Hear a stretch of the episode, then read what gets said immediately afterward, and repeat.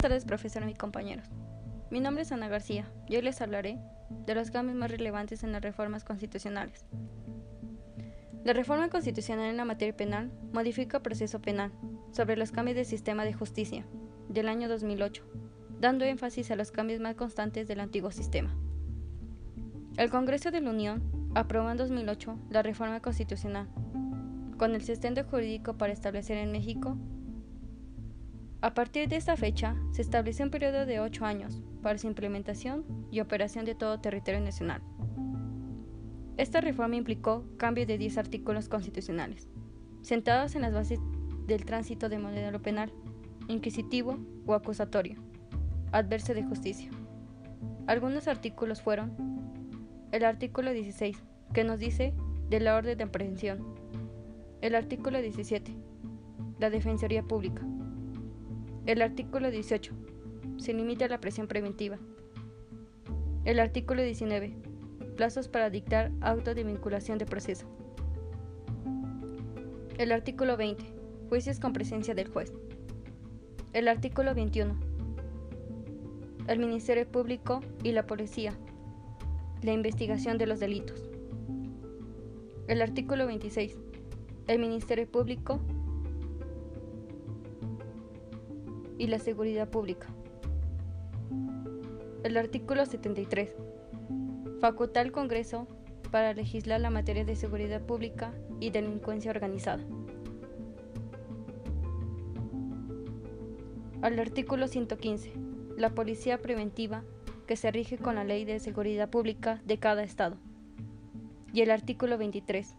Precisa los derechos, obligaciones y sanciones que sustentan sus propias leyes, que tienen todos los servidores públicos. Estas disposiciones de los artículos constitucionales se aplican con el régimen de casos ilícitos cometidos por la delincuencia organizada. Por ejemplo, reserva de datos, de testigos, de víctimas, de menores y de publicidad por razón de seguridad nacional y de seguridad pública, que nos dice el artículo 20 la confección de bienes que serán jurisdiccionales y autónomos en la materia penal, del artículo 23, entre otros señalamientos. Únicamente tiene sentido el marco de jurídico penal, que sea homólogo para todo territorio nacional, en México. 34 códigos procesales.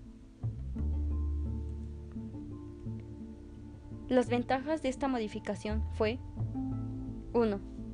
Aplicar los derechos a la víctima o ofendido, la víctima cuenta con un asesor jurídico durante el proceso para ser constantemente orientada.